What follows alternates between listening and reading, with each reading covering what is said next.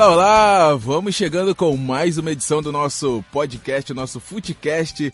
É, mais um episódio falando sobre a rodada do final de semana do Campeonato Brasileiro e também sobre o Goitacai jogando a semifinal geral da Série B1. Vamos às nossas manchetes de hoje. Fluminense vence Grêmio por 2 a 1 em duelo de tricolores no Maraca. Flamengo empata com São Paulo, mas rodada ajuda e Rubro Negro se mantém com três pontos de vantagem. Vasco perde para o Corinthians com muita demora do VAR. Botafogo joga nesta segunda contra o Fortaleza, buscando voltar a vencer no Brasileirão. E pela semifinal geral do Campeonato Carioca Série B1, Goitacás perdeu em casa para o Friburguense e se complicou na busca pelo acesso. Bem, essas foram as nossas manchetes de hoje. Vamos começar falando sobre a vitória do Fluminense no Campeonato Brasileiro. Depois da queda do Oswaldo Oliveira, o Marcão como é, é, interino. E aí, João Paulo Crespo? Olá, como foi essa vitória do Fluminense? Será que o Marcão vai permanecer? O Fluminense vai buscar alguém? E aí, essa vitória do tricolor carioca sobre o tricolor gaúcho? Olá, Sávio, olá, amigos. Nosso Footcast, então, mais uma edição. Vamos começar então falando aqui do Fluminense. Vitória muito importante no Maracanã, é, contra um forte Grêmio, mesmo vindo com, com reservas. É, mas o Fluminense conseguiu fazer um gol cedo, né? Gol logo no início do, do primeiro tempo e fez logo outro no início do segundo tempo. Foi fundamental para a manutenção da, da vitória, né? ficar à frente do placar, é, dar um, um, conforto maior e o Fluminense conseguiu chegar é, a, esses, a esses 2 a 0 né, contra o Grêmio no Maracanã e foi muito importante, né? Não precisava do Gilberto ter dado aquela é, contribuição, né? Ter falhado por duas vezes né, no gol do, do Grêmio. É, primeiro ele deixa a bola passar e depois ele não corta. O jogador do Grêmio, se não me engano, Ferreira, que entrou no, no segundo tempo, é, conseguiu roubar a bola e o Patrick, é, é, outra jovem revelação do Grêmio, acabou diminuindo e até chegou a ameaçar o Fluminense um pouco mais no final da partida. Mas foi importante, como eu estava falando em relação a essa vitória do Fluminense, que tira o Fluminense da zona de rebaixamento, dependente da complementação dessa rodada. E com o Marcão, né? Com o Marcão, pós saída do Oswaldo de Oliveira, que teve atrito com o Ganso, teve atrito com a própria torcida do Fluminense na saída na última quinta-feira diante do Santos. E acho que tem tudo pro, pro, pro Marcão continuar. Ele conhece o elenco, é, conhece muito do Fluminense também, né? Das condições que o Fluminense apresenta, os jogadores, né? Então acredito que é uma boa aí a, a efetivação do Marcão. A gente estava até comentando aqui antes da, da, da, antes do Footcast, né? Antes da, do, do nosso podcast o Fluminense até tentou chegar é, a, uma, a, um, a um contato com, com o Cuca, que recém saiu do São Paulo, mas o Cuca vai tratar da saúde, só volta no ano que vem. Tentou o próprio Filipão, o Filipão é, também disse que só volta para 2020. Chegou a cogitar o, o, próprio Zé Ricardo também, que saiu do Fortaleza, mas acho que o nome, a princípio, ideal, é, pelo menos para esses próximos jogos, seria o próprio Marcão, né, sabe? É, porque aí ele, por exemplo, é claro, foi reserva dos Grêmios, mas é um, um time reserva de qualidade. Ele Sim. venceu a partida. O Fluminense precisa vencer as partidas. Se ele venceu, vamos manter ele. E, e claro, vamos pesquisar alguns nomes, mas sem tentar contratar, vamos estudar alguns nomes. É, se caso não der certo, você já tem um nome estudado. Mas mantém ele, não custa nada tentar manter um jogador, um, um treinador. É, a gente teve o exemplo do, do Botafogo, né, que manteve o. Me fugiu o nome agora. Começou como interino e manteve. Jair Ventura. É, o João Felipe tá aqui, me lembrou no estúdio. Manteve e foi bem. Sim. Então, sim. você tem exemplos. Inclusive foi o melhor trabalho, né, do Jair Ventura como técnico, foi do Botafogo. Exato, Depois ele tentou ainda no Corinthians, no Santos e não, não vingou. Exato. Mas é, é, importante, né? É importante dar essa oportunidade ao Marcão e é, simplificar, né? O Marcão não mexeu muito na equipe. É, manteve praticamente a mesma base. A principal mudança, e acho que foi fundamental na vitória ontem do Fluminense, foi a entrada do Daniel num contraponto, é, para não deixar no mesmo espaço de campo, né, no mesmo terço do campo, o Ganso com o Nenê. Nenê jogou mais de ponta, jogou mais avançado e o Paulo Henrique Ganso ficou um pouco mais atrás. E é, o Daniel, Danielzinho, né? Chamar de Danielzinho também, é, conseguiu é, fazer essa transição, né? De, de saída de bola, chegada na frente. Foi, foi realmente uma função tática diferente. A gente estava até comentando aqui, né? Tá, está comentando bastante aí no, no, do Fluminense que Ganso e Nenê não dá para jogar junto, mas esse formato ficou até legal. Ficou até legal do, do Fluminense conseguir a, a, a, o primeiro gol, né? É, foi no, na, na, chegada do Nenê já dentro da área, um passe do, do Johnny Gonzalez. E, e conseguiu explorar muito bem o lado direito, né? O lado esquerdo de ataque, o lado direito é, nas costas do Léo, do Moura, né? Léo Moura que voltou de, de lesão, é, sentiu um pouco a partida, acabou sendo substituído no segundo tempo e não tem mais o mesmo pique, né? Quase 41 anos já do, do, do lateral é, do Grêmio, com grandes passagens aí pelo futebol carioca, né? Destaque, óbvio, com a camisa do Flamengo, mas o Fluminense foi inteligente em, em buscar essas jogadas é, pela, pela esquerda na, nas costas do Léo Moura. Tá certo, muito obrigado, João. Quer falar também sobre o Fluminense, João Felipe? Olá, amigos. Né, primeiramente, é, só queria falar que, lembrar o técnico, técnico Anderson Moreira do Ceará, é, na rodada de ontem, né, na, na, na, coletiva lá após o jogo, o Ceará perdeu para o Atlético Mineiro por 2 a 1 no, no Independência. Ele falou sobre essa questão de rotatividade dos técnicos, né? Porque semana passada a gente teve quatro técnicos sendo demitidos, né, não, não, não, não demitidos, mas saindo do cargo só em uma rodada. Aí ele falou que a questão que no Brasil é, a questão é resultado, o negócio é resultado. O treinador está muito atrelado aos resultados. Então o João falava aqui sobre o Marcão. Enquanto ele estiver dando resultado, ganhou do Grêmio. Enquanto ele estiver dando resultado, todo mundo vai estar achando ótimo. Se ele tivesse já começado perdendo, ele já começaria questionado. Então tá aí uma, é, um ponto positivo para ele que, que foi essa vitória sobre o Grêmio, deu um gás e se ele continuar vencendo, né, dando. É, eu vou até falar sobre também. Queria lembrar sobre. É, me estranhou um pouco o fato do Ganso pegar a faixa de capitão no jogo de ontem. Parece que foi premiado pela, pela, né, pela atitude, independente de, de, quem está certo, quem está errado, mas fazer isso, né, na frente do torcedor, muitas crianças ali no estádio, xingando, ao vivo, né, televisão pegando, enfim, hoje em dia você tem várias câmeras, não é, não é, não é muito legal, né, você entrar em atrito com um treinador, que é um superior seu, querendo ou não, mas enfim, parece que o Fluminense, na, na minha opinião, fica um pouco bagunçado. Mas enfim, enquanto o Marcão estiver lá e estiver dando resultado, tenho certeza que o torcedor, a diretoria, vai estar todo mundo feliz, porque realmente o Brasil, é, a questão é resultado mesmo. Concordo com, com o João, não precisava né, desse, desse atrito é, nas câmeras, né, durante a partida, né, a partida já estava pegando fogo e jogar né, o técnico contra a própria torcida não, não foi legal, né, a atitude do Ganso. É, ele foi multado, inclusive, por isso, é, no, parte do, do, dos seus vencimentos. E é, não, não foi legal, né? Não foi legal. É, a torcida já não, não concordava com a vinda, né? A própria vinda do, do Oswaldo de Oliveira. Vinha é, com resultados ruins, que foi culminando também é, na maior na, na, insatisfação, né? A insatisfação geral da, da torcida. E o Marcão vai ser esse apaziguador, né? Vai ser esse apaziguador é, de administração do elenco, vai dividir as funções lá, mas não dá pro cara mandar, né? O Ganso mandar, o Nenê mandar, jogadores que é, por si só têm uma liderança, mas não podem é, acontecer. Aconteceu no Cruzeiro também, né? No Cruzeiro a gente não pode esquecer, né? No Cruzeiro aconteceu lá com o Thiago Neves, Dedé, contra o próprio Ceni, que acabou também sendo demitido. É verdade, infelizmente a gente tem essa cultura no futebol brasileiro de jogador querer derrubar técnico, né? E quando consegue, jogador se entende com o jogador, acaba acaba é, é, conseguindo derrubar os treinadores. Mas vamos falar do rubro-negro carioca. Uma vez Flamengo. Flamengo empatou contra o São Paulo no sábado e se manteve, mas mesmo assim, né, a rodada ajudou, acabou ajudando, o Palmeiras também empatou no domingo e o Flamengo se manteve com os três pontos ali de vantagem. O um empate por 0 a 0 que não é muito comum no time do Flamengo, hein, João Felipe? É, exatamente. Pouco de polêmica nesse jogo também, né? O VAR tá dando o que falar. O Gabigol, ele deu uma entrada no Daniel Alves ali, o pessoal do São Paulo cobrou uma, uma revisão ali, mas acabou que o juiz, né, o VAR não chamou, ele continuou com a decisão de campo. A gente tá vendo um pouco controverso nessas decisões em alguns jogos.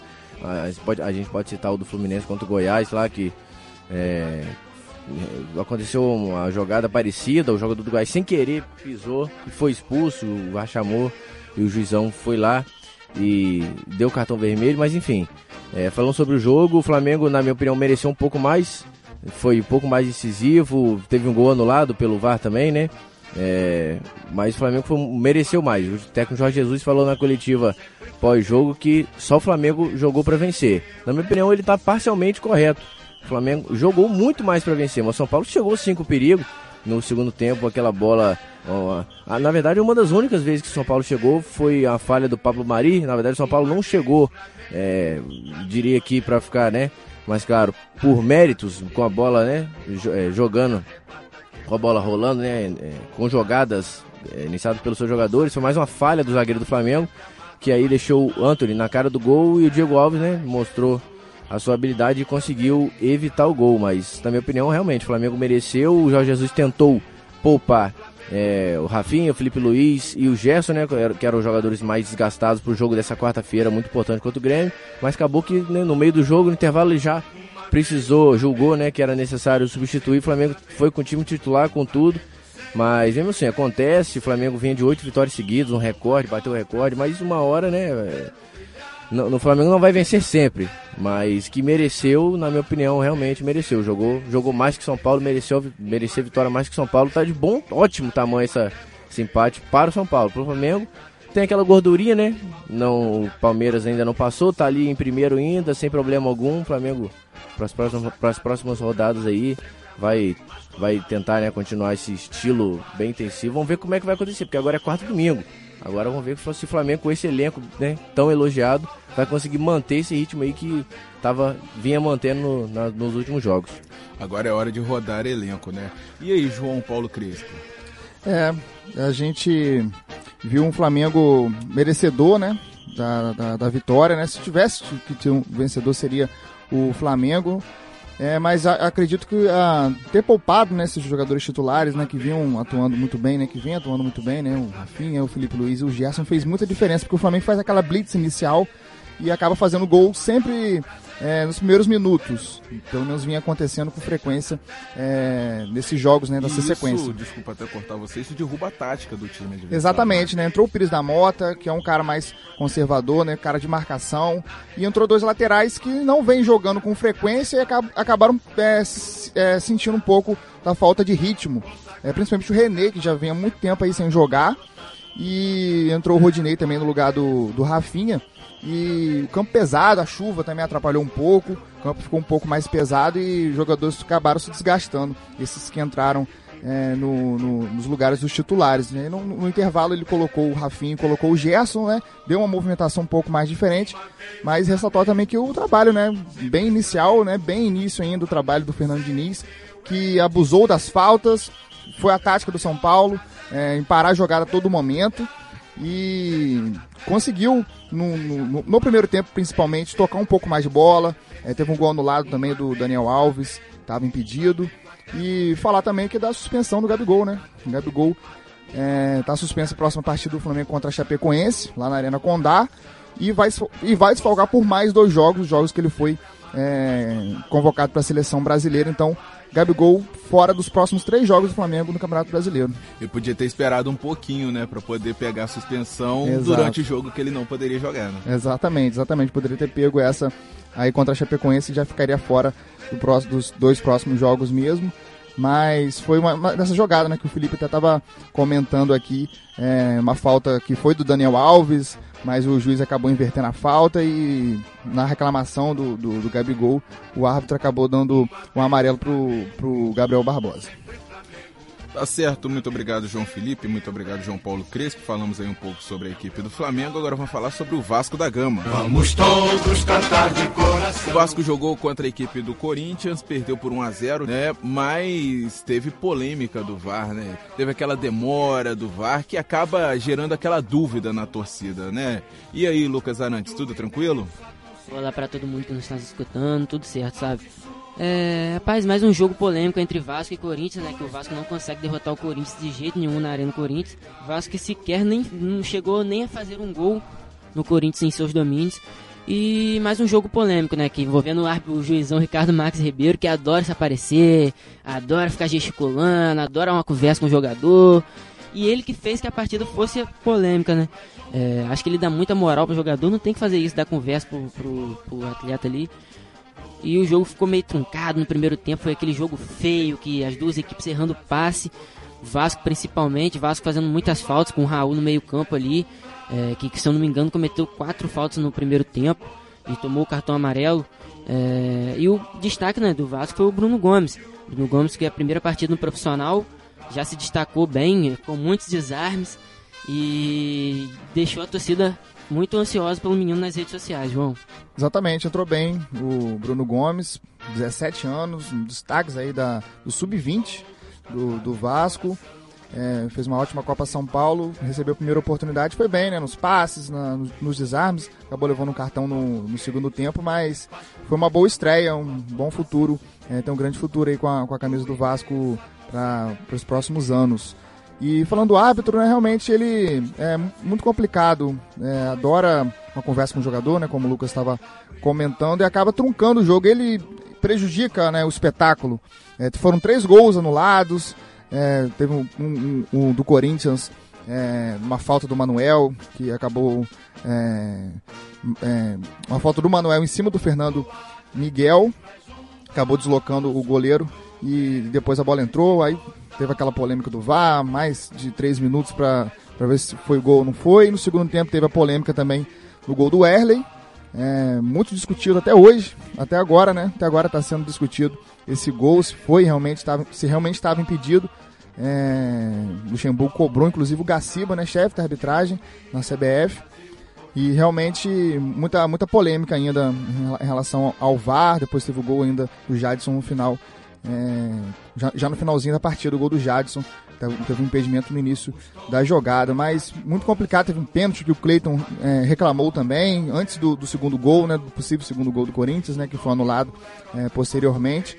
E o jogo teve oito minutos, no, no, no, 8 minutos de, de, de, acréscimo no primeiro tempo e 11 no, no, no, segundo. Tudo isso por conta do VAR, tudo isso pela lambança do Ricardo Ribeiro Marques. Sem contar, João, que na, uma jogada anterior que originou o gol do Corinthians, Teve um lance polêmico também no chute do Rossi, né? Que muitos, muitos jogadores do Vasco reclamaram da bola ter tocado na mão do jogador do, do Corinthians, se não me engano era o Manuel também. E mesmo se não fosse marcado o pênalti, teria que ser marcado o escanteio. o juiz não deu nenhum nem outro. E na jogada seguinte o Corinthians fez o gol. Teve, teve essa polêmica também, né? Que nem chegou a ser revisado.